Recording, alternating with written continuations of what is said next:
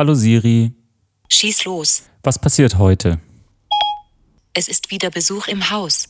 Annette, Fotografin aus Berlin, spricht mit Bele und Jan über Kameras, Bildbearbeitung, die Suche nach dem eigenen Stil und wie man es fast immer schaffen kann, mit seiner Leidenschaft Geld zu verdienen, wenn man nur ambitioniert genug ist. Es wird wieder kreativ bei Ich und mein Beben GBR. Guten Tag, Freunde. Willkommen zu einer neuen Ausgabe. Ich und mein Beben GBR, der Unternehmenspodcast für junge Unternehmer und äh, mit vielen Themen äh, darüber hinaus. Wir hatten letzte Woche, gestern, auch diese Woche haben wir wieder einen Gast. Äh, hallo Annette, stell dich doch mal kurz vor. Hallo. ähm, ich bin ein bisschen aufgeregt. Ich war noch nie Teil eines Podcasts. Ähm, ich bin Annette und ich bin Fotografin und lebe in Berlin. Du hast eine schöne Podcast-Stimme, finde ich. Danke, ich habe die ein bisschen heute geübt, sogar extra. Ja? Mein Freund hat doll gelacht, ja. Aber ich finde es, ich finde es ich finde, es gibt Menschen, bei denen ich super gern zuhöre, die eine gute Stimme haben. Und ich finde, es ist wirklich so, da, das ist für mich so ein Grund, warum ich weiterhöre oder nicht. Und ich finde, du hast eine, also es ist mir gerade aufgefallen, auch echt eine an. schöne, eine schöne Podcast-Stimme. Ich habe auch früher immer gerne vorgelesen. Vielleicht liegt Ja? es daran, ja. Ich habe früher gehasst vorzulesen, weil ich äh, bin schlecht im Lesen und in Rechtschreibung und in den ganzen Sachen. Und wenn ich dann vorlesen musste, war so mein Puls bei 180 und ich war so, okay, scheiße, scheiße, scheiße, ich muss vorlesen. Ich hasse ich, Ja, also ich meine auch so Eltern vorlesen. Ich habe auch, es gibt Videos von mir, wo ich einfach alleine auf dem Balkon sitze und Stimmen imitiere und irgendwas vorlese, obwohl keiner da ist. Ein bisschen gruselig. Aber wenn ich mich Aber halt so gehen lasse, dann wird meine Stimme so hoch und ich will das auch keinem antun, ehrlich gesagt. Aber ich finde, als Kind ist es auch so ein Ding, da, macht man auch so Sachen. Mhm. Also ich habe immer auf einem Baum gesessen und mit dem Baum gesprochen. also Hattest du auch unsichtbare Freunde? Ich hatte richtig viele. ja, ja, hatte ich auch. Und ich, hab, ich konnte mich auch tatsächlich so, ich glaube, sechs, fünf bis sechs Stunden einfach auf die Schaukel setzen und habe gesungen. Und ich weiß bis heute nicht, wie meine Nachbarn das ausgehalten haben. Ich glaube, die waren so krass froh, als ich dann so älter als 19 war und aufgehört habe. Und Ja, aber ganz im Ernst, also wir machen ja heute, heute eigentlich nichts anderes. Bloß wir sitzen halt nicht mehr auf der Schaukel und auf dem Baum. Ich meine, wir arbeiten in der Kreativbranche. Ich weiß jetzt nicht, ob das vielleicht auch einen Zusammenhang hat mit, äh, mit dem, was wir da in unserer Jugend gemacht haben. Weil ich war auch so, ich habe mir auch immer meine Geschichten ausgedacht, bin über die Wiese gesprungen und habe mir vorgestellt, ich bekämpfe Riesen. Also ich finde, ich finde, dann sind wir ja eigentlich ganz gut, ganz gut gelandet, oder? Ja, ich glaube schon. Ja. Ich glaube schon. Ähm, ja, also wir sitzen jetzt gerade hier. Die liebe Annette ist bei uns. Und ähm, wir kennen uns eigentlich von Einem Event. einem Influencer-Event. Fünf Minuten haben wir uns da gesehen, dann bist Ja. du gegangen. Dann bin ich gegangen. Das war aber auch eigentlich ein ganz, es war ein ganz nettes Event eigentlich. Ich bin Ja. auch immer alleine, ich, ich gehe immer gerne alleine auf Events.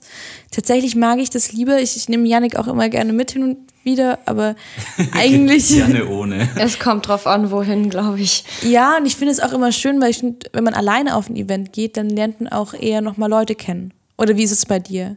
Ja, also ich habe generell eigentlich kein Problem, Leute kennenzulernen. Also ich habe bisher auch immer gute Erfahrungen gemacht, wenn ich jemanden mitgenommen habe. Es passt dann halt irgendwie einfach immer auch für die Art des Events. Aber ich komme auf die meisten auch einfach alleine, einfach auch nur, weil ich keine Lust habe, irgendwie ähm, was zu planen oder mich nach jemandem zu richten. Und ich weiß, oh, ich habe da 15 Uhr dies und das, dann gehe ich halt hin. Das ist manchmal einfach ein bisschen einfacher, weil in Berlin auch jeder irgendwie 10.000 Sachen zu tun hat. Ähm, aber bisher habe ich echt immer gute Erfahrungen gemacht. Also ich habe bei einem Event zum Beispiel auch eine mittlerweile echt gute Freundin von mir kennengelernt und wir sind auch, nachdem wir uns einen Monat kannten, irgendwie ähm, direkt dann auch zusammen verreist und so. War echt cool. Das ist richtig schön. Also in Berlin ist es echt einfach. Man muss die Leute einfach nur ein bisschen anquasseln und damit habe ich ja kein Problem. Das ist aber echt so ein, Be ich weiß nicht, ob das ein Berlin-Ding ist, aber ich habe das auch schon ähm, festgestellt, dass hier auch, also ich habe auch auf der, auf so Events oder Fashion Week Events oder Pipapo auch echt richtig gute Freunde schon Ja, kennengelernt. auf jeden Fall. Ich finde es immer schön.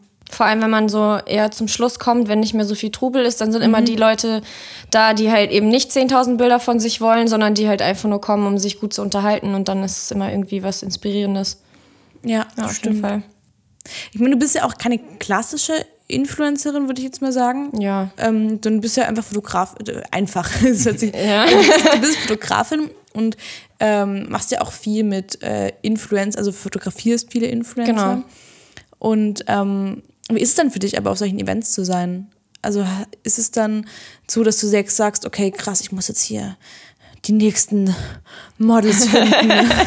Nee, die finden auch eher mich, aber ähm, nee, das, also die meisten Events sind halt echt wie so ein Kindergeburtstag. Also vor allem, wenn es halt irgendwie eher eine große Brand ist oder irgendwie eine große Firma oder was auch immer, dann weiß ich halt auch, dass ein paar Leute kommen, auch vielleicht aus Köln oder so, aus anderen Städten, die man schon länger nicht gesehen hat. Und dann, wenn alle so eintrudeln, dann ist es echt wie so ein Kindergeburtstag und dann freue ich mich einfach.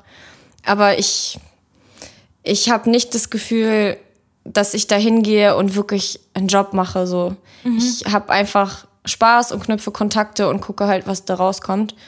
Und manchmal kommen auch Jobs dabei raus und manchmal halt nicht. Oder man trifft halt einfach nur gute Leute oder man hat einfach nur einen Abend äh, über den Durst getrunken und hat Spaß und tanzt ein bisschen. So, das reicht ja auch. Also kommt immer drauf an, was man möchte.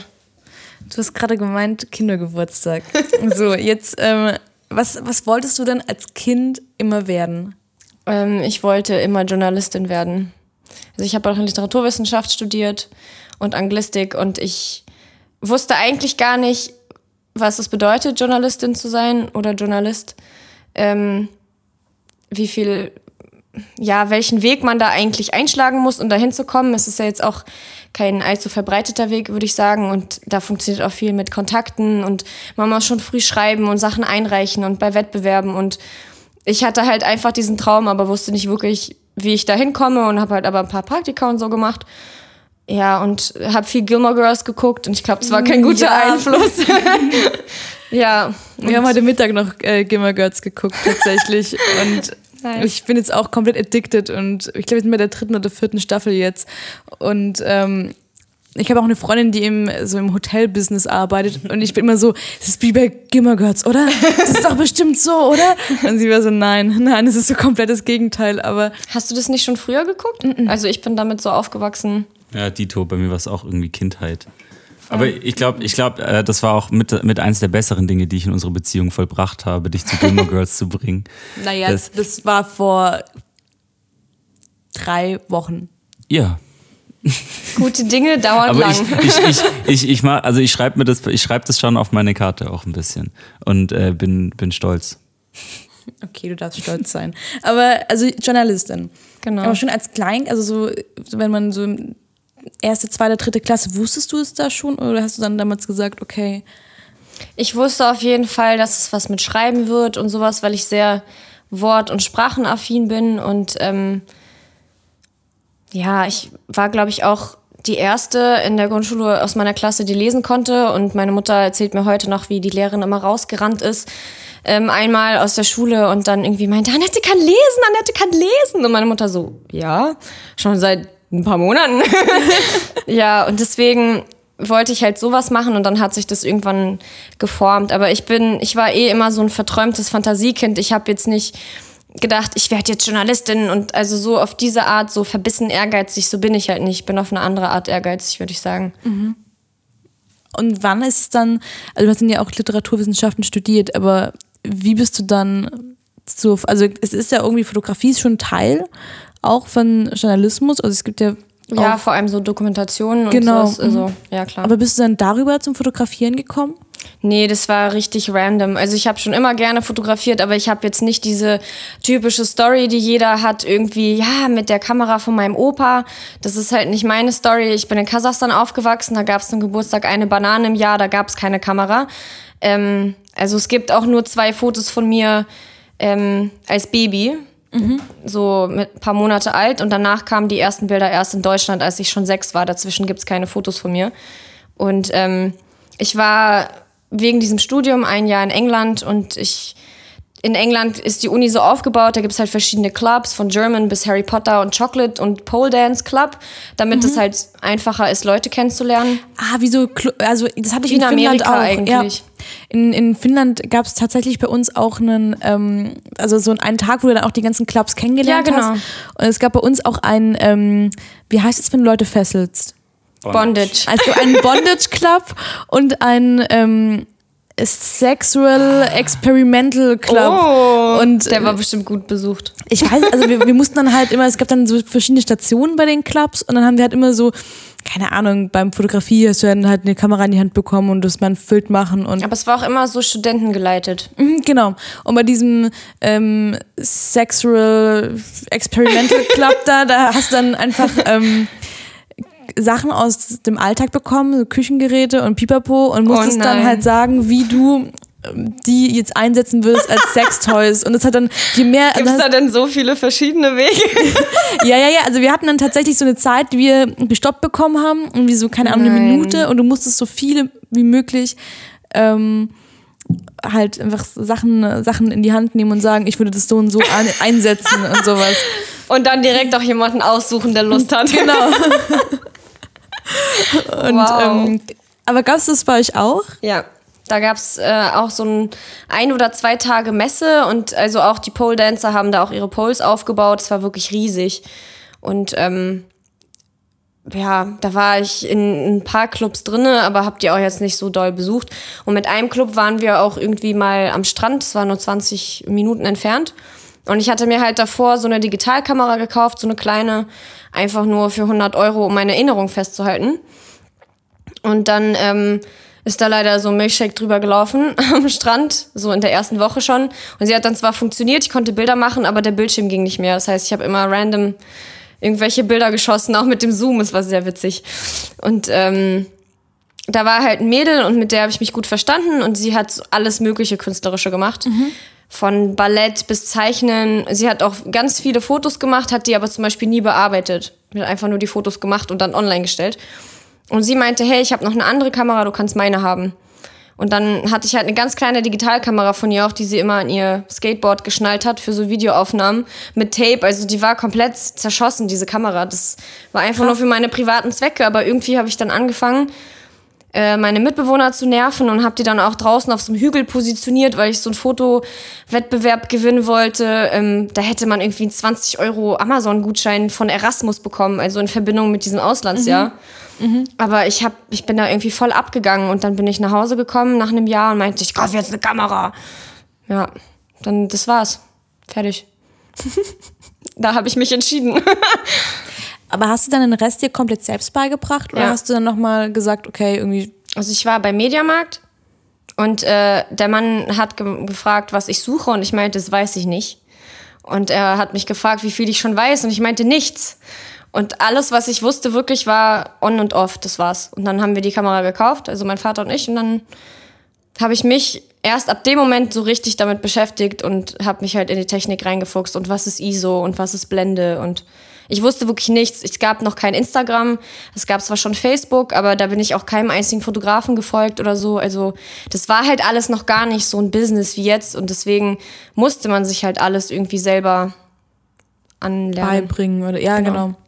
Aber voll krass, weil also ich merke das voll oft bei Freunden von mir. Ich also ich kenne auch ein paar, die das ähm, lernen, sagt man das so, also eine Studieren, Ausbildung ja, klar. machen Ja, oder so. Ähm, und ich, ich aber manchmal das Gefühl habe, also ich kenne halt viel mehr Fotografen, die auch sehr erfolgreich sind, die das nicht gelernt haben, sondern sich einfach Die selber meisten, beigebracht haben. Und ähm, tatsächlich, also ist auch nur aus meiner, aus meiner Bubble, aber die meisten, die ich kenne, die es dann auch wirklich als Ausbildungsjob gemacht haben, keine Ahnung, vielleicht in so einem Fotostudio arbeiten Ich, oder Ja, genau. ich wollte gerade sagen, ich glaube tatsächlich, also ich kenne tatsächlich relativ viele, die als Fotografen arbeiten, die das wirklich gelernt haben. Also die einfach, oder äh, auch, es gibt ja sehr renommierte Fotografie-Hochschulen auch in, in, in Deutschland und äh, die, Die in dann Berlin so. ist auch echt sehr gut. Ja, zum Beispiel, genau. So, da hat, also, oder ich hatte ein, also ich habe ja tatsächlich aus dem Medienkram studiert und hatte dann irgendwie drei Semester Fotografie so und habe Mhm. hab da auch viel, also quasi, ich wollte das so zu so einer Art Hauptfach für mich machen. Also ich habe mich voll viel in diese Fotografie reingefuchst und unser Dozent halt auch jemand ist, der halt einfach an so einer, der war dann irgendwann in New York an der Fotografiehochschule und hat da dann irgendwie studiert und so. Aber ich glaube, dass solche Fotografen hängen halt in anderen Ecken so ein bisschen. Also zum Beispiel auch ein bisschen technikaffiner, glaube ich. Genau, da, also zum Beispiel ein Freund von mir, der hat klassisch Fotografie gelernt, das ist auch ein Fotograf, der sagt, er nimmt die Kamera wirklich nur in die Hand, wenn es ein Paid-Job ist. Also das ist jetzt keiner, der aus Spaß, also ich weiß nicht, bist du so eine Fotografin, die auch mal einfach knipsen geht und sagt, hey, ich habe gerade Bock zu fotografieren, ich knips jetzt mal so ein bisschen vor mich hin und oder hab, also das ist zum Beispiel ein Kumpel von mir, Ilkay, äh, ist so ein Fotograf, der hat immer eine Kamera dabei, immer. Nee. Also du triffst diesen Mann nicht ohne Kamera und der hat immer im Rucksack mindestens eine Kamera und ist auch einer, der Krass. dann so random Sachen fotografiert und so, keine Ahnung, der dann irgendwelche alten Leute, Leute auf der Straße sieht und sagt, hey, das sieht mega geil aus, ich mache ein Foto davon. Und so, so ein Fotograf ist das. Das ist und halt nicht mein Gebiet, glaube ich. Deswegen bin ich nicht so. Weil ich glaube, wenn man so Street-Sachen macht und halt ein altes Ehepaar auf der Straße für einen interessant ist, dann hat man die Kamera echt oft dabei. Mir würde wahrscheinlich das Ehepaar auch auffallen. Ich würde denken, oh, schöne Kulisse. Ich würde aber ein Handybild machen. Weil ich denke, Leute, die sagen, sie fotografieren immer gerne, die lügen einfach. Ich kann mir das nicht vorstellen, weil ich liebe meinen Job, aber ich ich mache ihn trotzdem und wenn ich ihn mache, bin ich auch glücklich. Aber trotzdem habe ich diese Tage, wo ich denke, boah, jetzt aufstehen und jetzt Fotos bearbeiten und jetzt die Kamera mitnehmen. Also, ich weiß nicht. Ich hatte vorher eine Canon, die war halt riesig und schwer. Und ich dachte, wenn ich die Fuji habe, dann ändert sich das vielleicht. Ich habe sie trotzdem auch privat wirklich fast nie dabei. Außer ich weiß jetzt, äh, keine Ahnung, wir gehen auf ein Konzert oder so und ich schmuggel die rein, aber selbst das würde ich nicht machen, weil ich habe kein Zoom-Objektiv, ich habe nur Festbrennweiten, das bringt mir auch nichts, wenn ich ganz hinten stehe. Und dann habe ich lieber was von dem Moment, als die ganze Zeit gezwungen, ein Bild zu machen. Ich bin halt einfach nicht so. Ja, voll. Nee, aber also, auf was ich dann auch raus wollte, ist so ein, also so Leute, zum Beispiel gerade der eine andere Kumpel, der sagt, er nimmt die Kamera wirklich nur in die Hand, wenn er bezahlt wird, der fotografiert dann halt so den Bosch-Vorstand und macht die Porträts für, für die Hierarchie auf der Website. So. Oder gerade sowas, was du ja gerade auch gesagt hast, so Fotostudios, so Passbildfotografen. So. Ich glaube, das sind Leute, ich glaube, solche Leute sind, die das lernen. So. Ja, die eher mehr so im Rahmen bleiben und nicht den Künstler aus sich rauslassen, der dann eskaliert und irgendwie was Verschwommenes macht und was Unfokussiertes, was so gegen die Regeln. Und mit 35 Millimeter darfst du Menschen nicht fotografieren. Doch, darf ich. Ich darf alles, was ich möchte. Aber das finde ich auch voll, es ist so ein bisschen wie bei der Musik oder so auch, weil Ja. du hast dann im Endeffekt wie die, oh, die äh, klassischen Musiker, die dann ähm, halt einfach Schulmusiker sind, die das Ganze gelernt haben, wie man ähm, Geige richtig spielt und dann spielen die als Berufsmusiker irgendwo und dann gibt es halt die, die sagen, ähm, gib mir keine Noten, ich verbrenne die und ähm, spiele das, was mein Herz mir sagt. Oder also ich glaube, das ist ja, ich glaube, da gibt es in jeder, jeder Kunstform. Auf jeden Fall. Ich fand das ganz spannend. Ich würd, mich würde mal interessieren, was du dazu sagst, nämlich. Ich habe nämlich vor kurzem jemanden kennengelernt, eine Künstlerin. Ich weiß gar nicht, ob ich in einem Podcast mal davon gesprochen habe. Aber ähm, wenn nicht, dann, also wenn ich es schon mal gehört habe, dann könnt ihr es euch jetzt besser merken, weil ich es zweimal gesagt habe. Und falls ich es jetzt das erste Mal sage, dann müsst ihr genauer zuhören. Und ich war, ich war auf einem Event und habe ich eine Künstlerin kennengelernt. Und habe ich halt, ähm, habe ich mich mit der unterhalten und fand die auch mega nett. Und dann hat, haben wir halt ein bisschen drüber gequatscht, wie, also was sie macht und ähm, wer sie ist. Und dann habe ich sie halt auch gefragt, ob sie es gelernt hat. Also ob sie in irgendeiner Kun- Kunsthochschule war oder so. Also weil sie auch gesagt hat, sie, ähm, sie selber ist Künstlerin, ihre Eltern sind Künstler. Aber was hat sie gemacht? So Gemälde oder Skulpturen? Nee, so ähm, spontane, also die hat halt auf dem Event äh, äh, war es halt so, dass halt jeder da hingehen konnte. Das war eine riesige weiße Leinwand und dann war da Farbe und jeder konnte sich Pinsel nehmen, wenn er wollte und Striche machen und sie hat halt daraus dann aus so einem spontanen Strich dann halt was kreiert. Also Cool. und äh, sie hat dann zu mir gesagt, nee, sie war nicht an der Uni und findet das auch richtig gut, weil sie findet, in dem Moment, in dem du Kunst lernst, du nicht mehr wirklich aus dir heraus künstlerisch sein darfst, weil egal, wenn du was gelernt hast, also wenn du jetzt, keine Ahnung, gelernt hast, so und so sehen die Striche aus und selbst wenn du dann sagst, okay, ich mach's genau nicht so, ist es ja wiederum Ja. eine, ähm, würdest dir ja irgendwann mal beigebracht und dann machst du ja aktiv was, was du schon gelernt hast. Also Ja, sie hat gemeint, sie ist froh, dass sie es nicht gelernt hat, weil sonst wäre sie in ihrer Kreativität ähm, zu sehr eingeschränkt und hätte zu viele Regeln und zu viele, so soll es aussehen, so hat man, was du auch gerade gesagt hast, so 35 ähm, Millimeter, mit, damit fotografiert man keine Menschen. Und selbst wenn dann, also sie hat, hat, gemeint, sie empfindet das bei Kunst oft so, dass es besser ist, die Sachen nicht zu lernen und aus sich selbst Ja, heraus entstehen zu lassen, anstatt, weil die Regeln sich ja auch unterbewusst immer beeinflussen. Ich habe schon im Kunstunterricht nicht verstanden. Also ich fand meine Sachen immer super schön und äh, hatte aber echt immer nur so zwischen sieben und neun Punkten. Also ich hatte in Kunst nie was Zweistelliges, glaube ich, weil ja, die Lehrer halt meine Sachen nie so schön fanden wie ich meine Sachen. Und das frage ich mich halt bis heute. Wie soll man Noten auf Kunst vergeben? Wie kannst du dich in einem Studium entfalten, wenn man dir sagt, das, was du geschaffen hast, was nur du schaffen kannst, weil keiner würde das so machen wie du.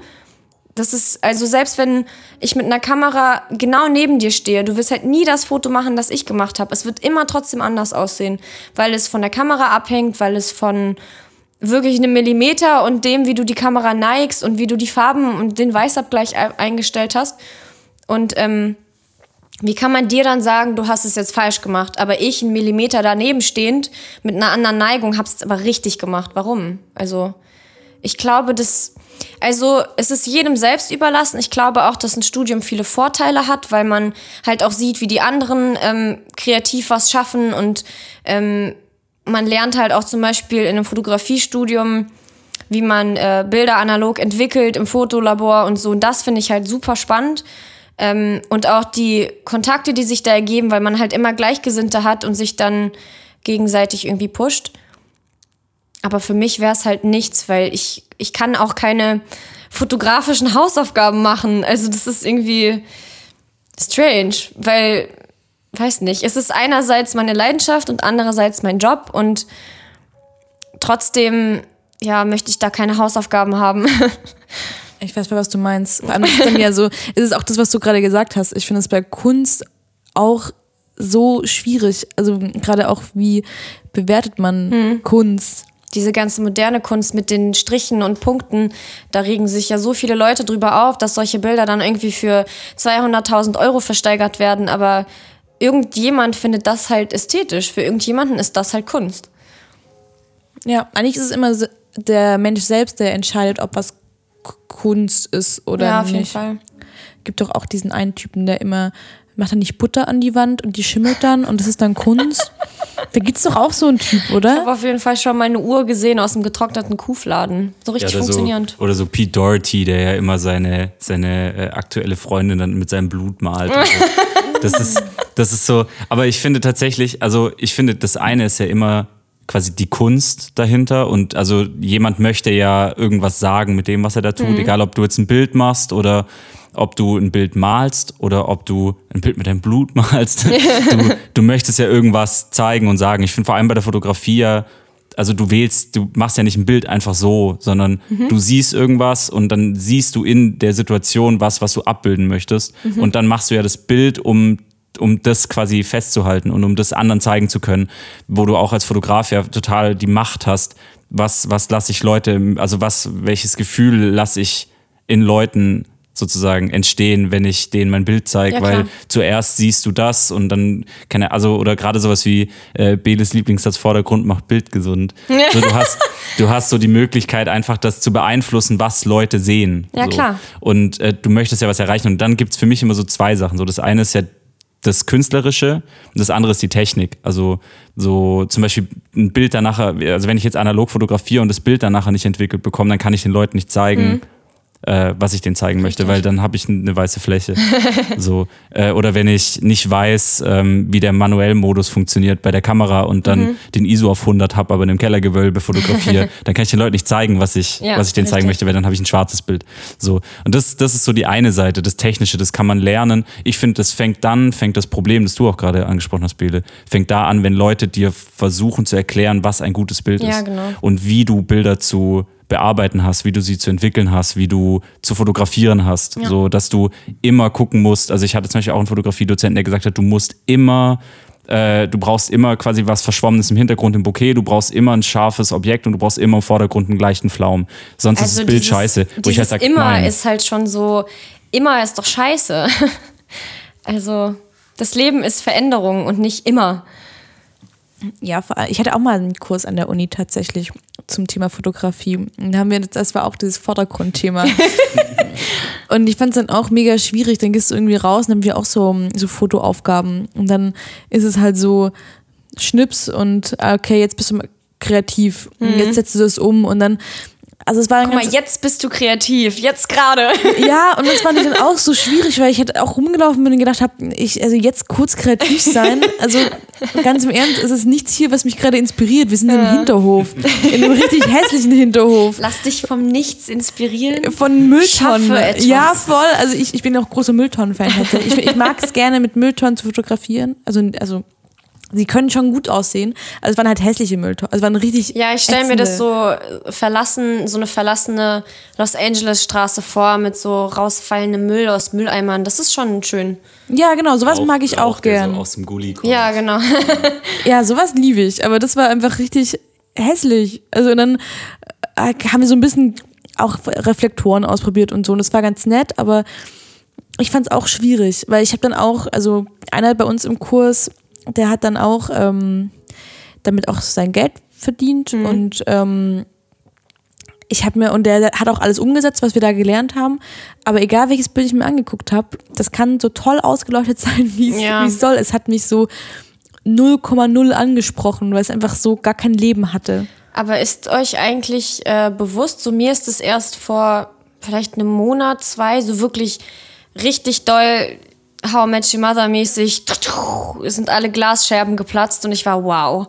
Ähm, alle feiern Instagram, alle feiern Instagram aus ja, eigenen Gründen, weil sie sich selbst pushen, weil, sie weil Leute bewundert werden. Aber fällt den Leuten eigentlich auf, wie, ähm, wie doll sich die Fotografie verändert hat über Instagram, dass vieles heutzutage als Fotografie angesehen wird, das wäre vor zehn Jahren nicht denkbar gewesen. Und es ist für viele Fotografen, sorry für die Vorurteile, aber so, äh, weiß nicht, Heinz Herberts, die halt schon seit 30, 40 Jahren für Audi arbeiten und da die Fotos von den Autos machen, die sehen dann irgendwie einen jungen Menschen, der mit einer kleinen Fuji kommt und denken, nee, nee, das geht nicht. Und die sind halt total in Rage.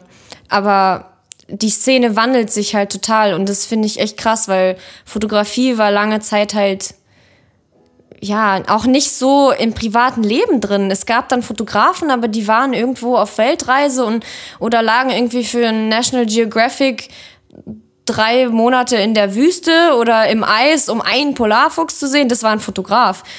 Oder der hat dann halt in Hollywood schwarz-weiß fotografiert oder so. Aber Fotografie ist heute halt ein Teil von jedem, alleine durch ein Smartphone. Und das finde ich halt so heftig.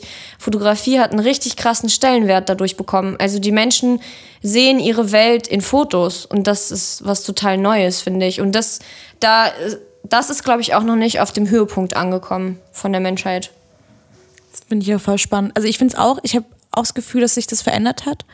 Äh, einfach auch äh, ähm, aus dem Grund, das hört sich voll blöd an, aber so allgemein dieses Ding, dass du mittlerweile Instagram-Fotografen hast. Also Ja. wie oft ich zu Leuten bei, oder bei Leuten denke, ey, du bist ein richtig guter, zum Beispiel, keine Ahnung, Architekturfotograf, aber du bist kein guter, dass es überhaupt den Begriff Instagram-Fotograf Ja, gibt oder es gibt so. auch Instagram-Poesie, übrigens, habe ich letztens gelernt. okay. Das sind so diese kurzen Verse Ah, über Selbstliebe und so. Das ist dann Instagram Poetry. Ah, auch spannend.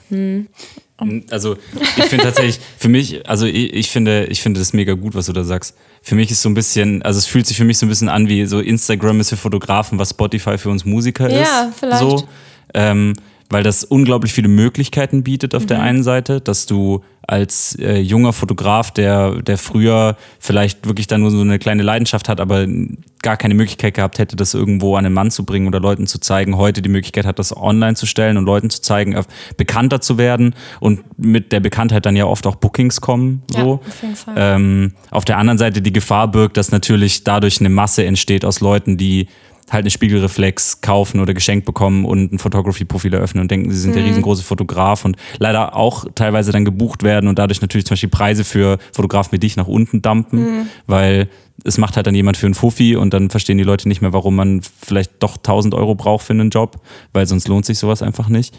Ähm, so, das sind, glaube ich, so Gefahr und Chance, die sowas ja bietet. Oder was ich spannend finde, zum Beispiel Freunde von mir, die haben eine Videoproduktionsfirma ähm, und die haben sich jetzt äh, speziell eine Kamera gekauft mit einem Rig, also der Möglichkeit, die Kamera aufzuhängen, äh, dass sie hochkant filmen können, stabil. Also Nice. dass sie mit, mit einer Kamera, mit der du, mit der du normalerweise einfach, keine Ahnung, Kinofilme shootest, Hm. hochkant stellen kannst, um Insta-Stories in 6K aufnehmen zu können. Krass, also Was doch eine so eine hohe Gewichtung. Genau, was, was so eine Entwicklung ist, dass die einfach Instagram unmittelbar hat auf, auf die Branche Filmproduktion Das und ist aber auch ein Videoproduktion. krasses Beispiel jetzt, finde ich. Aber ein gutes auf jeden Fall.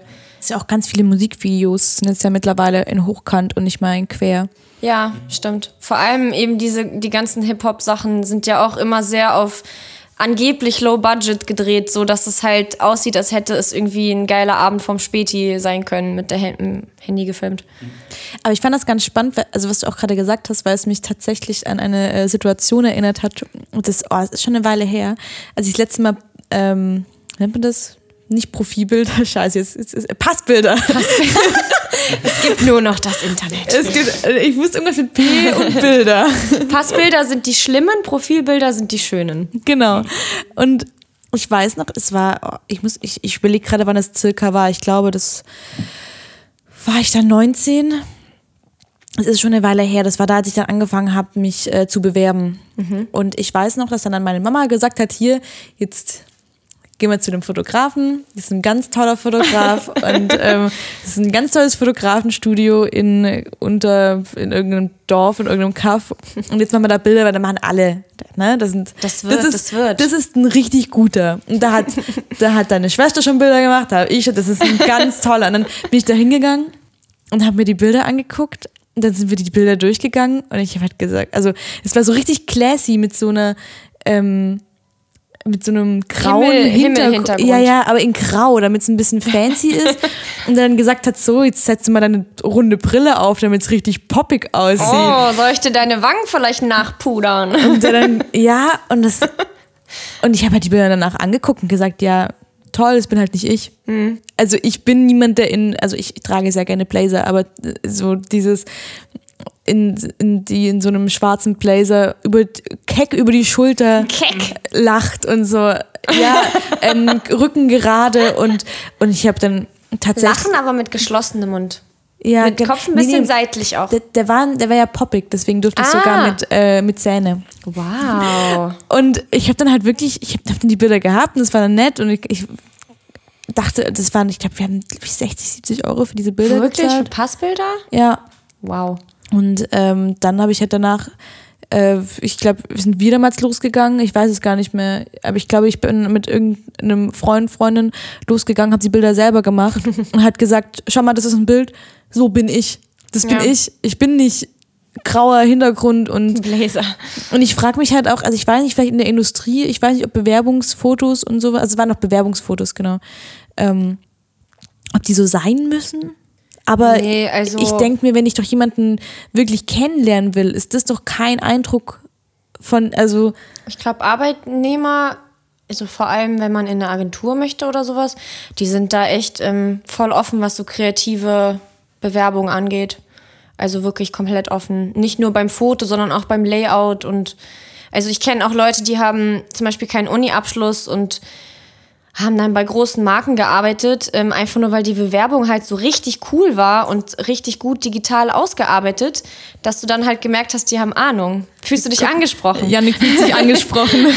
Ich bin, ich bin tatsächlich, ich bin großer Verfechter von gelayouteten Bewerbungen. Nice. Das, ich habe da schnell äh, früh damit angefangen. Ich kann tatsächlich, aber ich weiß nicht, ich habe mich schon lange nicht mehr für so, also ich habe mich schon lange nicht mehr bei Firmen wie jetzt, keine Ahnung, Bosch oder Daimler oder so, weißt So du, so eher die klassischen. jetzt mal vermeintlich, ich weiß, ich, wie gesagt, ich, ich weiß nicht mal, ob, ob das stimmt, das Klischee nach wie vor, aber vermeintlich bodenständigere, konservativere Firmen, wo, äh, wo man dann vielleicht nach wie vor noch zum Kodak Store geht und Bewerbungsbilder für 60 Euro macht, weil sonst nehmen die einen einfach nicht, wenn du da nicht das astreine, wobei selbst das kannst du ja heutzutage selber machen, aber halt der, der, der Vibe von so einem Bild, das weiß ich nicht, aber klar, klar, bei so Kreativbranchen ist es ja sogar eher das Gegenteil, du brauchst eigentlich eine gelayoutete Bewerbung, sonst, also weil, ich meine, du, du willst in einen kreativen Beruf gehen und du möchtest dich, also du möchtest den Leuten zeigen, ich bin kreativ und ich bin derjenige, den ihr als Junior Art Director braucht. Und dann schickst du ein weißes DIN A4-Blatt mit einem tabellarischen Lebenslauf hin. So, was schon möglich ist, aber wo ich, wo ich der Meinung bin, es funktioniert besser, wenn man sich an der Stelle schon die Mühe macht, zu zeigen, dass man kreativ ist und designaffin. Also Ja, deine Bewerbung ist dann halt auch wie ein Foto. Du zeigst halt, was du kannst, ohne viel zu schreiben. Ja, und also es ist Teil deines Portfolios. Genau. Also du, du, klar, du hängst dann schon auch deine Bilder an und so, aber es ist Teil deines Portfolios. Ich glaube, da haben wir in der dritten Podcast-Folge aber auch schon ausführlich drüber gesprochen. Also äh, könnt ihr nachhören, könnt ihr alles nochmal nachhören, auch äh, alles zum Thema Bewerbung und Co. Ähm, aber du hast jetzt ja, genau, du hast ja erzählt, da hast du dann angefangen, Fotos zu machen. Aber ähm, wann war es dann wirklich so, dass du gesagt hast, zum einen, du hast deine ersten bezahlten Jobs, beziehungsweise kannst eben auch wirklich von der Fotografie leben, beziehungsweise so, also erstmal, wann war dein erster Job und wann war der Punkt, wo du gesagt hast, okay, jetzt kann ich es wirklich Vollzeit machen? Also ich muss dazu sagen, ähm, dass ich davon lebe und ich mache es auch Vollzeit. Aber Berlin ist halt eine Bitch und ich habe auch noch äh, einen ganz kleinen Nebenjob. Einfach nur, weil ich halt gerne eine Festanstellung habe, weil ich gerne bald umziehen möchte. Und äh, ja, deswegen behalte ich halt meinen kleinen Job, der mir auch ein bisschen Zeit wegfrisst, aber es ist halt alles möglich. Ähm, ich weiß gar nicht, wann ich meinen ersten bezahlten Job hatte und für was. Also ich habe in Frankfurt meine ersten Shootings für 25 Euro gemacht, glaube ich. Und selbst da haben Leute, die dann irgendwie zu vier, zu fünft oder so, ähm, war dann irgendwie irgendeine Veranstaltung, die ich fotografieren sollte. Und ähm, ja, das war dann den fünf Leuten zu teuer. Also die sollten dann insgesamt 25 Euro zahlen. Und äh, nee, das, das geht nicht. Und dann habe ich geschrieben, gibt man nicht äh, irgendwie für Zigaretten als Raucher mehr Geld aus? Ähm, und ihr wollt doch was von mir, aber na gut. Also so günstig war es am Anfang. Und so vor einem Jahr vielleicht, also da hat es erst wirklich richtig angefangen, dass auch wirklich jeden Monat was kam. Und ähm, das ist immer schwierig, weil selbst wenn man irgendwie einen guten Job mal hatte, dann dauert das halt trotzdem ein paar Wochen oder wenn es noch irgendwelchen Diskussionsbedarf gibt oder wenn da, oh, die Rechnung ist gar nicht angekommen, ja, da war ein Tippfehler drin und dann dauert das halt, wenn du Pech hast, zwei Monate, bis du deine Rechnung mal bekommst. Deswegen ist es da immer, ist nicht so leicht, ähm, von einem anderen Job abzuspringen. Das verstehe ich auf jeden Fall. Ähm, aber ich glaube, also in Frankfurt hätte ich das nicht hingekriegt. In Frankfurt war ich wie in so einem kleinen Loch, wo ich in meiner Wohnung saß und ich kannte irgendwie übers Internet alle, aber keiner kannte mich und ich habe da halt meine Fotos gemacht. Und ähm, auf jeden Fall ist es, fühle ich mich ähm, da irgendwie auf einem besseren Weg, seitdem ich in Berlin bin und sich halt hier auch immer mehr die Kontakte auftun und so. Also ich bin ja auch deswegen hierher gekommen.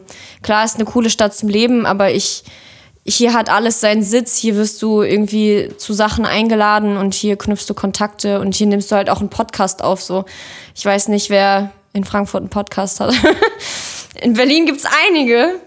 Ja, es ist halt einfach kreativer und damit kommt dann halt auch irgendwie alles andere.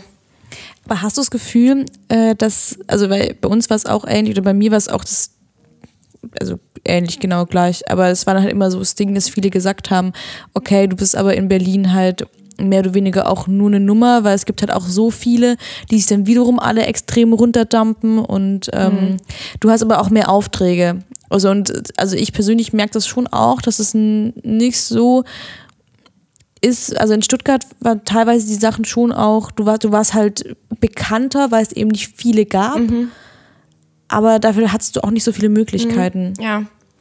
Also, das ist eigentlich so der Klischeesatz, um Leuten ihre Wünsche kaputt zu machen und um Leute zu verunsichern. Na, das machen aber doch alle und davon gibt's doch so viel. Äh, hast du mal geguckt, wie viele Menschen es auf der Welt gibt? Es gibt von allem schon alles. Keiner kann das Rad neu erfinden und keiner muss sich auch irgendwie so fühlen, als wäre jetzt der Adonis der Fotoszene. Es ist eigentlich alles irgendwie imitiert und alles irgendwie nachgemacht, das gab's alles schon. Aber ich denke halt, wenn du wirklich gut bist in dem, was du machst und wenn du es auch diszipliniert verfolgst, dann kannst du immer damit Geld machen. Und die Sache ist, in so Städten, die halt kleiner sind oder nicht ganz so künstlerisch angehaucht, äh, so Stuttgart und Frankfurt, da, da hast du auch gar nicht die Möglichkeit, dich irgendwie wirklich Geld zu verdienen oder sowas. Also da musst du wirklich schon hart ranklotzen, weil da gibt's halt einfach gar nicht so viel Auswahl an Kunden. Aber in Berlin, wo sich halt alle so ein bisschen tummeln und viele Leute aus dem Ausland auch mal für ein paar Tage nur da sind, die du sonst nie treffen würdest, ähm, da kannst du halt auch viel mehr deine Nische finden. Und dann liegt es nur an dir, dass du dich fokussierst, was sind äh, meine Kunden, was sind meine potenziellen Kunden, wo möchte ich vielleicht noch hin, was kann ich ausbauen. Und wenn du da halt auch sowas wie Instagram oder Behance oder so nutzt und die Leute kommen auf dein Instagram und die sehen wirklich genau kompensiert, was für eine Art Fotos du machst, dann kannst du damit auch Geld verdienen, weil dann füllst du halt eine Nische aus und dann wirst du gebucht von Leuten, die halt genau das möchten und nicht dich buchen und dann aber 15, 20 Sachen an dir verändern wollen, dann muss man mich auch nicht buchen. Dann gibt den Job jemand anderem und der freut sich und hat weniger Aufwand als ich, weil ich muss meinen mein Blick auf die Welt nicht dreimal verschachteln und umschachteln. Ja. Ich finde, du hast ja auch so einen extrem eigenen Stil bei dir. Ich mag, also ich mag es voll gerne. Ich habe auch, ich hab auch vorhin auch noch gesehen, dass du auch Presets hast, die du verkaufst bei dir auf der Seite. Und ich habe mir vorhin noch überlegt, ich, ähm, muss die mir echt mal jetzt noch äh, kaufen, weil ich, Ich würde mich freuen. Ich habe lange dran gesessen. Ja, ich mache das tatsächlich nachher. Ich, ich habe überlegt noch, welches von, ich glaube, zwei Pakete Presets Genau, ein kleineres und ein größeres. Das eine hat fünf farbliche und ein schwarz-weißes. Ähm, und das kleinere Paket hat drei farbliche. Das ist das Beginner, ne? Nee, das Beginner ist. Das Nostalgia ist das große. Ja, mal gucken, welches ich nehme. Welches wirst du empfehlen? Das große. Weil das, ähm, weiß nicht, da ist einfach mehr dabei und halt auch das Schwarz-Weiße, da kann man doch vielleicht auch in zwei Monaten, wenn man nochmal drüber guckt, denken, oh, das Preset passt doch jetzt auf einmal Ja. auf die Bilder und dann mache ich ein paar kleine Adjustments und dann passt es super. Äh, ich ich lade mir auf jeden Fall nachher noch eins runter, weil ich die echt richtig gut finde. Und du hast ja echt, also du hast ja deinen eigenen Stil. Wie hast du das Gefühl, hast du das Gefühl gehabt, das hat sich irgendwann mal entwickelt? Oder hast du von Anfang an gesagt, okay, es ist ja, geht ja eher so in die Retro-Szene, Retro-Vintage? Ja, so ein bisschen Filmlook irgendwie. Also ich mache jetzt seit, ich glaube, sieben Jahren Fotos und also keiner denkt am Anfang, ich will dahin. Man macht halt einfach ein bisschen alles. Also ich war zum Beispiel ganz oft draußen, vor allem wenn es ähm, irgendwie gerade getaut hat oder wenn es morgens geschneit hat, was nicht mehr allzu oft passiert ist. Ähm, da war ich halt einfach draußen mit meiner Kamera und habe geguckt, ähm, welche Einstellung brauche ich wo, ähm, wie reagiert sie bei Licht, was gefällt mir überhaupt. Ich habe halt die Kamera kennengelernt.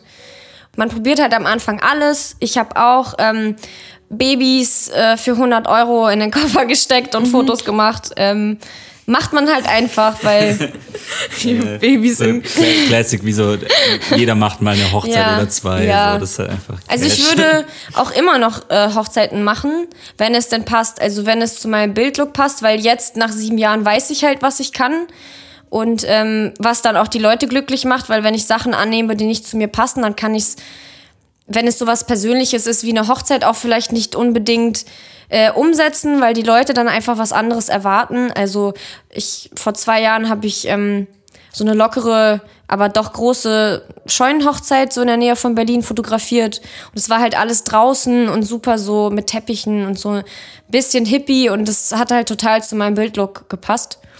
Ähm, aber irgendwann, ja, da kompensiert sich das so. Da merkt man halt irgendwie einfach unterbewusst. Ich denke mal, das ist auch wie bei Musikern. Du merkst dann irgendwie nach einer Zeit, was dir liegt und was dir Spaß macht und alleine an deiner Reaktion, wenn du in einem bestimmten Stil, zum Beispiel, ich habe irgendwann dann angefangen, in Frankfurt zu den Leuten nach Hause zu gehen, die ganz coole, so ein bisschen Hippie-Wohnungen hatten oder so Vintagey. Ist ja jetzt in Frankfurt auch nicht so viel und habe da halt angefangen mit so Home-Shootings und ähm, ich habe dann halt die Reaktion von den Leuten gesehen, aber auch meine eigene, dass ich die Bilder, dass mir die Art Bilder viel mehr gefallen haben, als wenn ich zum Beispiel, ähm, keine Ahnung, jetzt viel Photoshoppen muss und so Illusions oder so Fairy Tale Photography, es gibt ja da alles Mögliche. Äh, dieses ganze Inszenierte, das liegt mir nicht. Aber ich habe jemanden zu Hause beim Kaffeetrinken begleitet mit reinfallender Sonne. Ey, gucke ich mir richtig gerne an. Und irgendwie formt sich das so. Und ich, als ich in Berlin war, habe ich dann halt auch bestimmte Models getroffen, die du halt auch so in anderen Städten vielleicht nicht triffst. Und dann fängst du halt an mit denen, so mit Lea zum Beispiel, immer öfter zu arbeiten. Und ähm, dann ergibt sich das. Und dann machst du automatisch Dinge und irgendwann ist das halt so vorübergehend erstmal dein Stil, weil der verändert sich natürlich auch immer, aber ich habe dann auch ganz bewusst mir die Fuji zugelegt, weil ich wusste irgendwann doch schon, wohin ich will, aber es klappt mit der Canon halt einfach nicht so mit der Bildsprache, wie ich gern will. Und wenn du dann halt das Equipment hast, die Leute in der Stadt und halt auch eine Berliner Wohnung und keinen Frankfurter Neubau, dann das kommt halt einfach alles zusammen, so also bei mir jedenfalls. Ich, ich finde es auch spannend, was du, was du ja gerade auch ansprichst, wie viel eigentlich dazugehört, seinen Stil auch zu finden. Voll. So, es ist, es fängt ja an irgendwie bei der richtigen Kamera, so welche Kamera ist für mich die richtige? Genau. Ist es eine Fuji, ist es eine Sony? Es Classic Instagram Question. ja, so, gen- genau, also welche Kamera benutzt du und, äh, und dann auch, auch, keine Ahnung, gerade so, wenn du, wenn du zum Beispiel dann Presets kaufst äh, und dann denkst, dass äh, du das über das Bild drüber legst und es kommt genau das Bild raus, das du da im Internet siehst, so nein, weil Nee, genau. äh, das ist, also sozusagen, es fängt bei einer Kamera an, es geht weiter bei der Bearbeitung, es geht weiter bei, dass du zum Beispiel, wie du ja auch sagst, du suchst dir dann ja auch das Set raus, das zu dem passt, was du machst und fotografierst dann halt nicht äh, keine Ahnung, in der Mall zum Beispiel, weil das Genau. ist zu Hochglanz für dich und so. Und das finde ich halt spannend, wie viel eigentlich da dazugehört, das zu finden, so was, wo Und man auch die möchte. Models, die passen. Ja. Weil du kannst halt auch, ähm, das war eigentlich so die krasseste Lektion, die ich gelernt habe, glaube ich, dass du, oder das, was am längsten gedauert hat, was ich am meisten so sensibilisieren musste, war für die Fotos, die du haben willst, auch das richtige Model zu finden. Weil, also wenn es jetzt um Portfolio und sowas geht, ähm, weil du kannst halt einfach nicht mit jedem Menschen das umsetzen, vor allem wenn das Model nicht so erfahren ist. Es gibt auf jeden Fall Models, die können wirklich in sehr viele verschiedene Rollen schlüpfen, aber wenn der Fotograf noch nicht so viel Ahnung hat um das Model und dann, aber das ist auch eine spannende Zeit. Man wächst zusammen, man guckt, was geht, was nicht, aber ich muss sagen, so Zeiten, wo man unzufrieden ist mit seiner Bildsprache, das ist hart. Das ist keine schöne Zeit. Und man denkt, es wird sich nie wieder was verändern und ich mache denselben Scheiß jetzt für immer. Und ja, da muss man locker lassen und irgendwie wieder was Neues so ein bisschen finden. Das ist tatsächlich für mich auch so ein Punkt, wo ich, wo ich mir, also ich war oft in so einer Situation, wo ich so Mhm. dachte, okay, das sieht einfach scheiße aus, was ich mache. ähm, und das ist tatsächlich der Punkt, wo ich dann anfange, Presets zu kaufen. Mhm. Einfach um zu gucken, wie arbeiten, also weil ich finde, du siehst in Presets ganz oft, wie der Fotograf einfach arbeitet Mhm. oder die Fotografin. Du siehst, keine Ahnung, ich habe neulich ein Preset gekauft, wo also es gibt quasi Gradationskurven für sozusagen Helligkeitswerte, es gibt aber für jeden einzelnen Farbwert Gradationskurven. Ähm, und dann Fotografen, wie die diese Kurven einzeln benutzen. So alle Kurven, die man benutzen kann, werden benutzt irgendwie und du kommst dann an einen Punkt raus, wo du, wo du mal siehst, wie, also wie so jemand arbeitet. Und das finde ich dann zum Beispiel schön, um sich auch, also nicht ums Ko zu kopieren, nicht um zu sagen, ich kopiere das jetzt in meinen Stil und verkaufe das weiter, sondern ähm, zu, einfach zu sehen, wie arbeitet jemand und das dann adaptieren zu können auf sich Welche selbst. Und Vision hat halt jemand? Genau, und er passt, passt vielleicht, also passen vielleicht Arbeitsschritte von, von demjenigen zu meinen Arbeitsschritten. So, und das ist ja nicht nur Fotografie, das ist ja, kannst du ja überall machen, das kannst du in der Musik auch machen, dass du Ja. schaust, wie baut denn jemand einen Song auf und wie schreibt Mhm. denn jemand einen Song und dann kann ich das nutzen, um dahin zu kommen, wo ich möchte. Also Ja. das als Werkzeug zu nutzen, dahin zu kommen, wo ich hin möchte. Auf jeden Fall. Und man sieht dann halt auch, ähm, also alleine am Preset sieht man, dass es unendlich viele Möglichkeiten gibt und das ist halt verrückt. Und ähm, ja, ich höre sowas gerne, weil, wie gesagt, vor zwei Wochen haben wir die Webseite gelauncht, ich glaube vor zwei Wochen. Oder jetzt drei sogar, ich weiß gar nicht, Montag glaube ich drei. Und das ist immer noch irgendwie strange für mich, wenn da eine E-Mail ankommt, dass jemand was bestellt hat, weil ich habe halt auch mit Presets angefangen, die hat mir ein Freund damals äh, gezeigt, weil ich habe halt die ersten Hochzeiten gemacht für wenig Geld und ähm, musste halt dann Zeit sparen, weil du hast natürlich bei einem Hochzeitsauftrag viel mehr Fotos, als wenn du jetzt, weiß nicht, von einem Schauspieler Porträts machst oder so. Da will halt keine 300 Bilder durchgehen. Und ähm, ja, und da hat halt, ähm, hatte ich mir bei Photoshop halt auch Aktionen gebastelt, aber da musst du ja trotzdem jedes einzelne Bild anklicken. Es ist ja an sich dieselben Farben, aber es ist nicht derselbe Arbeitsschritt. Und dann hat es ein Freund von mir ähm, gesehen damals, als er zu Besuch war in Berlin, in meinem ersten Jahr, glaube ich, als ich hier gewohnt habe, und meinte, du machst das alles so per Hand und du klickst alles extra an. Und er war total schockiert. Und dann hat er mir die ersten Presets ähm, geschenkt und daraus, ja, bin ich irgendwie weitergegangen und ja, hab mir auch schon mal eigen, also Presets auch gekauft von anderen Fotografen, weil ich unterstütze es auch gerne. Also manchmal hat man ja auch so Projekte oder auch Jobs, wo man halt einfach weiß, ich weiß, was ich brauche, aber wenn ich mir jetzt die Presets benutze, dann komme ich einfach schneller an mein Ziel. So und dann habe ich halt einfach mal für ein freies Projekt halt einfach mal ein paar Presets gekauft und es hat super funktioniert. Ich finde es gerade sehr gut, weil ich ähm, gerade, ich glaube, in diesem kreativen Loch stecke. Oh nein. ja, also wirklich, ich finde, man, ist, man wächst ja auch immer oder, oder denkt sich so, ah ja, okay, jetzt bin ich an dem und dem Punkt. Und gerade zur Zeit habe ich echt so das Gefühl, so, okay, ich brauche mal wieder so ein bisschen Inspiration und auch so, auch wenn ich dann Bilder mache und denke so, nee, es gefällt mir einfach komplett gar nicht. Und wie mache ich das jetzt am besten? Und ich das aber gerade sehr inspirierend finde, weil mir gerade wirklich so fünf ähm, Ideen in den Kopf gekommen sind, Oh. wie ich Bilder machen könnte, wo ich dann gedacht habe, so, ah ja, krass, so habe ich das gar nicht gesehen. Das könnte ich auch Im mal so Handstand. Machen. Im Handstand. nee, aber gerade sind mir echt ein paar Sachen eingefallen und ich ähm, dich jetzt auch ausprobieren will morgen auf jeden Fall. Denn, jetzt bin ich auch neugierig. Ja, ich habe halt irgendwie, also ich, ich, ich arbeite zum Beispiel mit einer ähm, einer Rucksackmarke zusammen. Ähm, ich glaube, ich kann den Na Namen. sagen. Ja, komm, wir sagen ähm, Ever. Das ist nämlich eine ganz Ja, tolle auch. Rucksackmarke, weil die machen auch nachhaltige Rucksäcke und ähm, deswegen arbeite ich mit denen halt immer länger und super gern zusammen. Ich finde das Produkt einfach wirklich mega smart und Auch eine Bauchtasche und einen Rucksack. Ich mag die ganz doll. ja, ich finde, und die sind auch so lieb und diese Ja. Philosophie dahinter. So, aber jetzt habe ich halt schon zweimal Bilder mit Rucksäcken gemacht. So, was machst du jetzt? Und wir waren gestern irgendwie unterwegs und haben Bilder gemacht und ich dachte so, und es, dann ist es halt, es hört sich ein bisschen blöd an, aber das fünfte, ich habe einen Rucksack auf dem Rücken und Ja, ja. lauf durch Berlin Bild. Und dann dachte ich gerade so, ah krass, ich könnte aber doch den eigentlich auch einfach hier in der Wohnung auf den Boden legen und den einfach füllen. Und dann kann ich den mit, kann ich mir noch Blumen kaufen beim Blumenladen. Mhm. Dann kann ich dann so Blumen reinmachen und es sieht eigentlich schöner aus, wenn man das vielleicht so nutzt. Ja. Oder mit Büchern, die man zum Reisen auch mit Du hast da schon irgendwie deine Vision erweitert. Genau, ja, Und das genau. nächste Mal, wenn du halt eine Kooperation hast oder einen Job oder auch einfach Privatbilder machst, bist du halt praktisch schon eins weiter und denkst dir so, das letzte Mal habe ich was gemacht outside of my comfort zone. Dieses Mal mache ich das dann so doppelt so krass. Mhm. Und ich dachte gerade so, warum denke ich immer, okay, Rucksack musst du auf dem Rücken haben? Ja. Also es war gerade wirklich so wie so ein, wie so ein ich habe euch oft zugehört. Aber, aber, Ein bisschen bist du auch abgeschweift. aber ein bisschen dachte ich mir, stimmt eigentlich. Warum setze ich mir denn immer auf den Rücken? Das ist doch. Ähm, Und man kann halt mit Licht und mit Farbe auch ein Foto ganz stark verändern, selbst wenn es eigentlich dieselbe Szene ist wie vorher.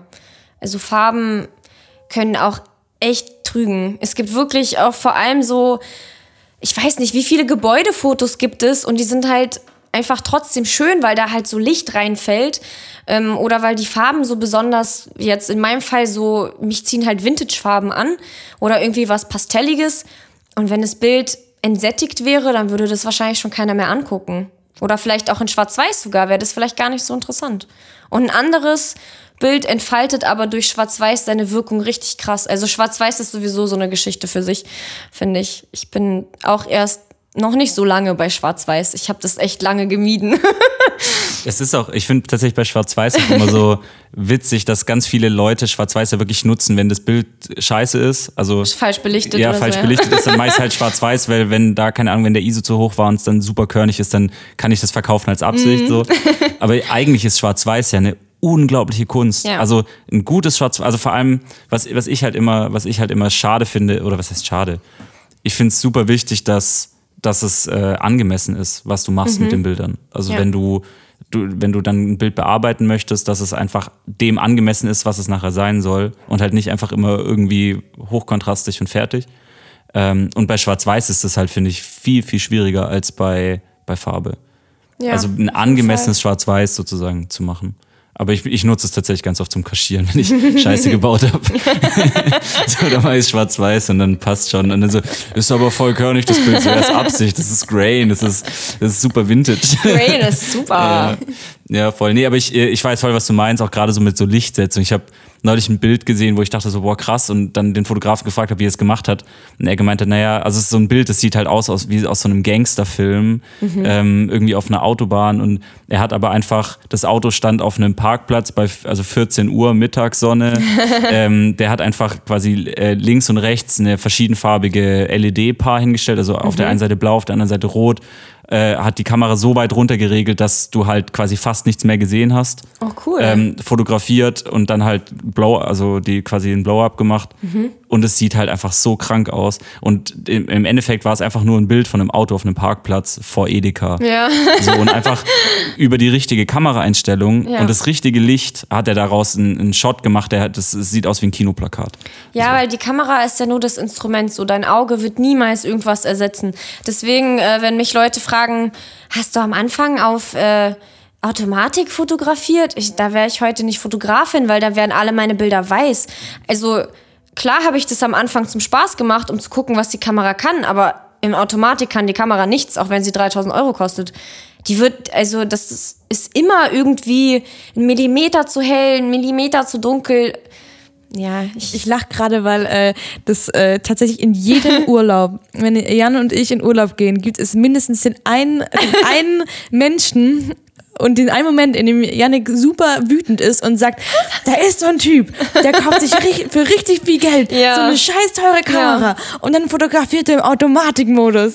Vor allem, also das, das ist tatsächlich, das ist tatsächlich was super egoistisches, diese Wut, die ich dann hab, weil ich einfach neidisch bin, weil ich einfach dastehe und mir denke, ich äh, ich habe das Geld nicht, mir die Kamera zu kaufen, die ich brauche, weil so eine Kamera, keine Mhm. Ahnung, also die Kamera, die ich brauche, kostet der Body einfach 3.700 Euro und dann habe ich noch keine Optik, weil äh, das ist ja noch das Nächste, wenn du nicht die richtige Optik hast, bringt dir der Body auch nichts. Genau. Also wenn du die Kit-Optik draufschraubst auf die 3.500 Euro Kamera, dann ist, kommt am Schluss nicht das raus, was ich will. Magst du ganz kurz erklären, was das ist mit Kit-Optik? Und weil ich glaube, alle, also weil alle Leute, die jetzt zuhören und äh, keine Ahnung von Entschuldigung, jetzt wurde es kurz nerdy. Nein.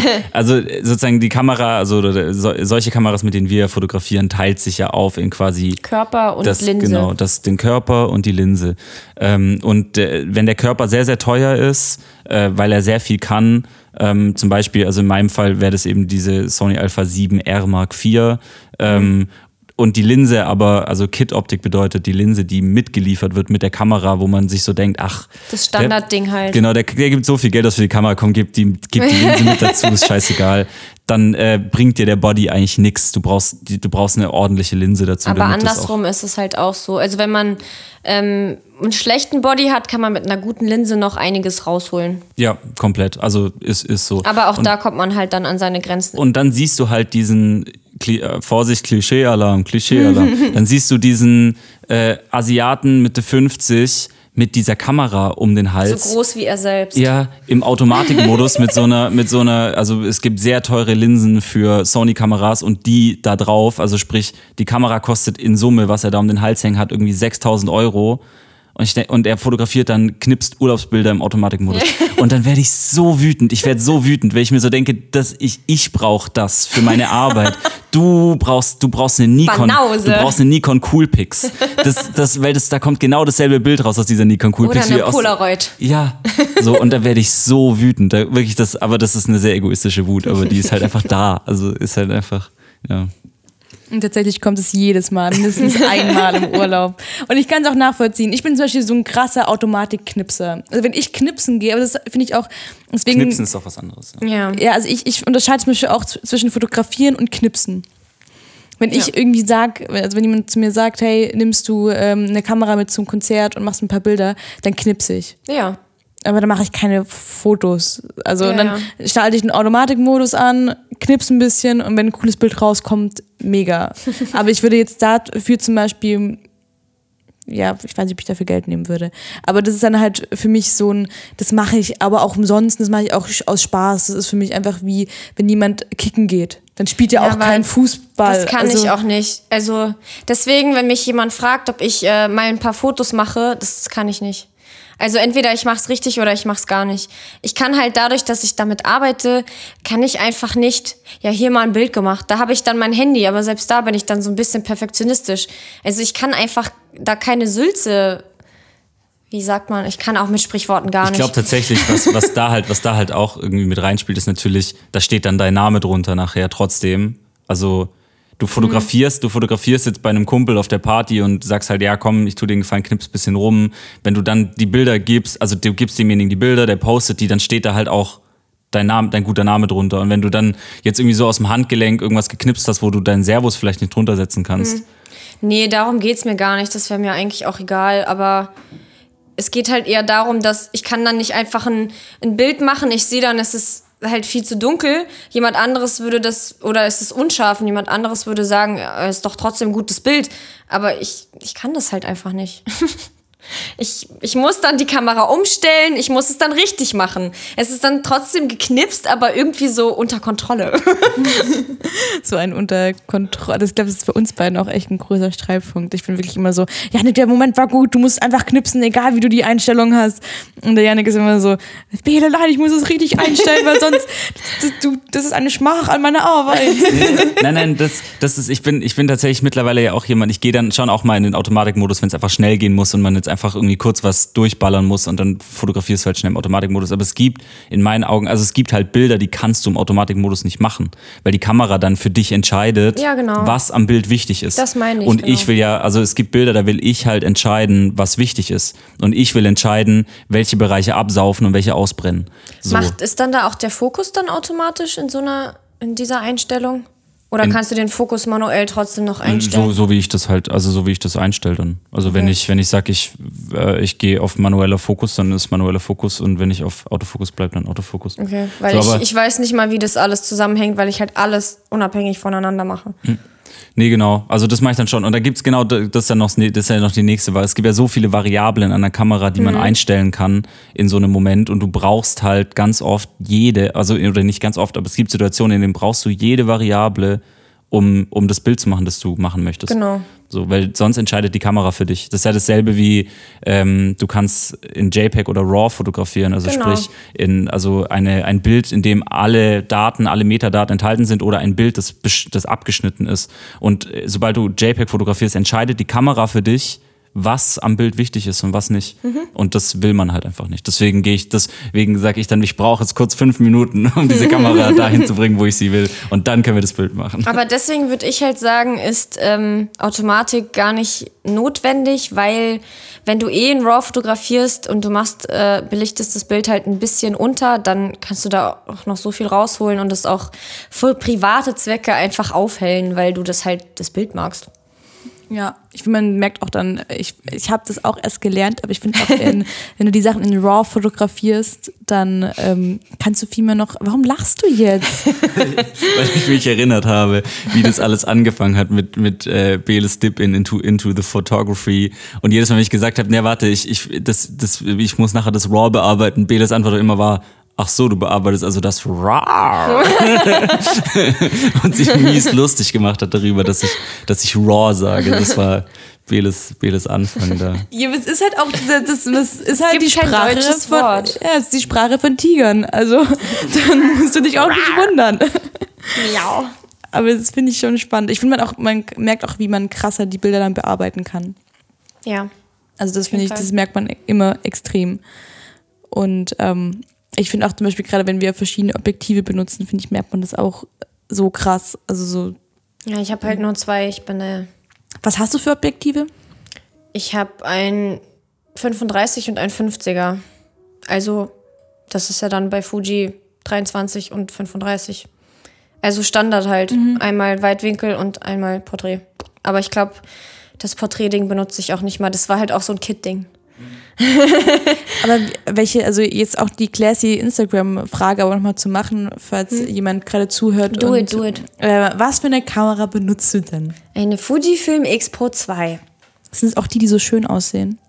Also ich finde meine sehr schön. Ich habe halt auch noch so, ähm, ja, mir so ein, nicht nur ein Gurt bestellt, sondern die Kamera sitzt halt in so einer halben Tasche drinne aus so einem altem Leder und dadurch sieht sie halt noch analogiger aus. Ich mag das. Ich mag sowas auch voll gern. Das, Ja. das ist doch ein bisschen ästhetisches. Auf jeden Fall.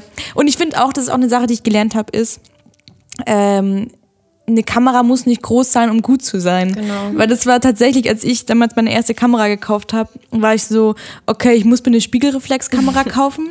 Und je größer, desto besser. Desto bessere Bilder macht die Kamera. Aber ich habe Penisverlängerung. Aber es ist, ich habe tatsächlich lustigerweise neulich mit einem Kumpel, der eigentlich auch eher aus dem Film kommt als aus der Fotografie, genau darüber gesprochen, dass es halt wirklich Situationen gibt bei Kunden, gerade wenn du so Events machst oder so, und dann kommst du da an mit so einer, keine Ahnung, mit so einer Fuji X-T2 zum Beispiel, die halt einfach so groß ist wie die Handfläche, aber halt eine der besten APS-C-Kameras auf dem Markt, kommst du halt an und dann schicken die dich, also keine Ahnung, gerade ein Kumpel von mir, der ist schon nach Hause geschickt worden wieder. Ach, weil sie krass, gesagt haben, ich habe einen okay. Fotografen gebucht und du kommst hier mit einer Digicam, verschwinde. Und er hab halt, und er gar nicht, gehört. also er gar nicht mehr versuchen konnte, demjenigen zu erklären, dass er da einfach eine, also dass er eine Profikamera dabei hat, aber dass sie halt heutzutage nicht mehr so groß sind, sondern dass da Aber richtig dann- viel drin steckt. Also ich weiß auch, dass die Leute da dann komisch gucken oder verwundert sind. Ähm, aber ich habe jetzt noch nie gehört, dass jemand einen Job deswegen nicht bekommen hat oder nach Hause geschickt wurde. Also kannst ja für 15 Euro am Tag dir so eine Spiegelreflex einfach leihen für einen Job. Das interessiert ja, oder, keinen. Oder der, also der, der Hack für die kleinen Kameras ist Batteriegriff. Einfach Batteriegriff und Blitz drauf und dann, Ja, sieht, es, dann sieht genau. es aus wie eine Riesenkamera. passt Also, das. dass man sich da nicht mal erklären kann oder so, finde ich schon krass, weil also der Kunde muss ja auch irgendwie wissen, dass die Person bisher gute Fotos gemacht hat und die wohl auch mit der Kamera und also im Endeffekt zählt ja nur das Ergebnis und nicht wie du da hingekommen bist, weil wenn man immer nach den Regeln von allen spielen würde, dann hätte sich ja auch in der Fotografie und in der Musik und nie irgendwas entwickelt. Dann wären wir immer noch bei Kirchenmusik, weil es außerhalb der Kirche gibt's nichts außer Gospel und ja, ciao. Danke Johnny Cash übrigens. Ich hatte, wie gesagt, äh, ich äh, hab, bin sehr, sehr beeinflusst worden von meinem Fotografieprofessor damals, der großer Ansel Adams-Fan war und äh, de- dessen, dessen, also dessen Predigten weiter gepredigt hat. Und der hat, der hat tatsächlich immer den Satz gesagt, fotografieren ist wie Sex, kommt nicht auf, es, es kommt nicht auf dein Gerät an, also d- your Richtig. gear doesn't matter, it matters what you do with it. So, und das äh, würde ich, würde ich so unterschreiben. Deswegen habe ich gesagt, die, die Menschen mit den riesigen Kameras, das ist alles eigentlich nur eine Penisverlängerung. Ja, ich habe das dann damals auch gemerkt. Nein, also es war halt so, ich war damals glaube ich so 15, 16 und habe mir dann ähm, halt so eine, ich hatte, das war bei, ähnlich wie bei dir, ich bin in, in den Mediamarkt und äh, habe gerade gesagt, Ja. Leute, ich ähm, ich hätte gerne eine Spiegelreflexkamera, weil damit kann man schöne Bilder machen. So und ähm, Jetzt stimmt, wenn dann, wenn dann auch immer jemand auf der, auf der Jugendparty auf dem Gütle gesagt hat, äh, ich habe sogar meine Spiegelreflex dabei, was halt so nichts zu sagen hat. Ne, damals schon, damals schon. Ja. Also und ich, äh, bei mir war es halt einfach das Ding, ich habe die nie mitgenommen, weil sie mir einfach auf der einen Seite zu teuer war, Ja. als dass ich sie immer dabei gehabt hätte und zu groß und Die ist zu, immer so auffällig auch. Ja, und ich finde tatsächlich, ich habe die vor allem damals dann verkauft und habe mir dann damals eine kleinere gekauft von dem Geld, weil ich gesagt habe, ich nehme die halt Habe mit. ich genauso auch gemacht. Ja, weil ich, ich, ich nehme keine Kamera mit, wo ich eine extra Tasche für Ja, genau. brauche, weil ich habe ja meistens meine normale Tasche. Oh, ich finde Fotorucksäcke so eine furchtbare Sache. Ich weiß nicht. Ja, und es ist halt groß und un unhandlich und auch im Urlaub oder so. Ich habe die dann nicht mitgenommen zu den, sag ich mal, in Anführungsstrichen großen Plätzen, zu denen ich gegangen bin oder auf Wanderungen oder sonstiges, weil also ich schleppe ja so schon super viel mit, dann kann ich ja nicht nochmal eine. Hast du in deinem Leben schon mal einen schönen Fotorucksack gesehen? Ich nicht. nee. Ich, ja. Ist der auch, ist der schön, aber trotzdem gigantisch oder? Nee, der ist, der ist schön und funktional, funktionabel. Fun Aber auch für so einen kleinen Menschen wie mich dann so. ja, ja. Da gibt's, es gibt echt schön. Es gibt tatsächlich Firmen, aber die kosten halt. Also ähm, habe ich, hatte ich neulich auch ein sehr langes Gespräch mit einem guten Freund, der sich jetzt für äh, fast 1000 Euro einen Fotorucksack gekauft hat. Ähm, das sind dann die, die meistens äh, sozusagen alle, alle äh, Parameter erfüllen zwischen Design, funktioniert und sieht nicht aus, als wärst du eine von den Teenage Mutant Aber Ninja hat er dann Turtles. auch wirklich Sachen dabei, die er braucht? Oder ist es dann auch so jemand, der für People-Fotografie ein Stativ in seinem Nee, nee, Rucksack nee, nee, der, mitnimmt? der hat, der hat einfach, also wie gesagt, bei dem ist halt auch das Ding, er kommt eher aus dem Film, aber der hat dann Ah, halt okay. irgendwie sein Gimbal drin, seine Kamera drin und zwei, drei Linsen passen da irgendwie rein. Ja, so Ähm, Filmleute du haben halt ja eh immer sehr kannst. viel Zeug dabei. Na genau, da hast du halt mehr dabei. Aber es gibt sehr schöne Fotorucksäcke von äh, sehr teuren Marken. Mhm. Aber äh, die, doch, da gibt es schon ein paar, die sind sehr cool. Gucci. Genau, gut. Den, der neue noch Gucci Gucci, nur noch Gucci, Gucci. Nee, aber da gibt's, da gibt's coole, auf jeden Fall. Doch. Da musst du mir mal einen Link schicken, weil ich habe noch nie einen schönen gesehen. also ich will halt auch nicht, ich brauche keine fünf Objektive und äh, einen Sunbouncer und ja, so, ich bin halt einfach nicht so. Ich habe zwar auch einen Reflektor zu Hause, aber der wird dann eher mitgenommen, um die Sonne wegzuhalten. Wenn ich bin überhaupt. auch großer Fan von Kamera, immer drauf Objektiv und dann Ja, passt das. richtig. Ich glaube, wir müssen langsam ein bisschen zum Ende kommen. Ich, Ich, ich habe nur ein bisschen die Uhr im Blick und tatsächlich weiß ich, dass du, Janik, gleich los musst. Und ähm, aber es war sehr, sehr schön, dass du heute Danke da für die warst. Einladung. Annette. Ich habe auch meine Nervosität, glaube ich, gut abgelegt, aber ich bin ein bisschen durchgeschwitzt. Das ist egal, wir trinken jetzt noch einen Tee und dann, ähm, dann ist es egal. Hanftee. Oh ja, guter, guter Hanftee. Aber aus der Folge mit Hanfgeflüster könnt ihr euch auch nochmal anhören, um gleich mal nochmal Werbung hinterher zu schießen. Schaut, Jungs, wir trinken euren Tee beim Podcasten, so wie bei euch. Und ähm, nee, vielen, vielen Dank. Hast du noch, Gerne, du hast gerne. noch gesagt, Johnny Cash, ähm, du hast Danke Johnny Cash gesagt. Sollen wir einen Song von dem auf unsere Playlist packen? Ja, bitte. Sehr gerne. Hast du sonst noch einen Songwunsch oder einen Song? Ja. Hm. Ja, ihr könnt auch ähm, Capital Bra und äh, nur noch Gucci draufpacken, weil wir drüber geredet haben. Eben. Okay, ich finde es gut. Äh, Kapital und ähm, Johnny Cash, Yannick. Ach hast so, du's- hast? Welten entfernt voneinander. Aber, aber sie kommen dann doch zusammen. Wenn das Johnny Cash äh, hören würde Er heutzutage. dreht sich gerade um im Grab der Arme. Ich glaube auch. Aber hey, vielen, vielen lieben Dank. Ich Danke fand's voll euch. spannend tatsächlich. sehr, sehr ich schön. bin sehr inspiriert gerade und ähm, werde mir, glaube ich, nachher wirklich sofort deine Presets runterladen. Ich strahle dich an, nicht nur wegen den Presets. Dankeschön, es war sehr, Ja, sehr schön, schön. dass du, schön, dass du da warst. Es- Ich fand es auch mal schön, mal, mal so nur ganz leicht so ein bisschen abnörden zu können. Ja. So, ich finde, ich liebe, ich liebe so, so, so Nerd-Talks, wo sich dann alle, die drum rumstehen, langsam so entfernen und am Schluss stehst du noch so drei Leute da, die so.